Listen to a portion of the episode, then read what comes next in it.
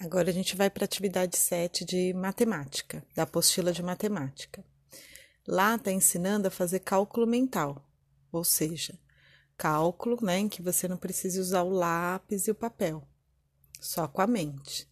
Então, está ensinando a fazer alguns processos, algumas formas de pensar que ajudem a fazer esse cálculo sem precisar né, das contas armadas, né, como a gente diz.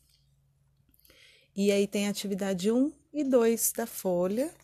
É só isso. É bem simples, claro, né? Sempre é, pensando que você pode sim fazer a conta no, no papel, se você tiver alguma dificuldade.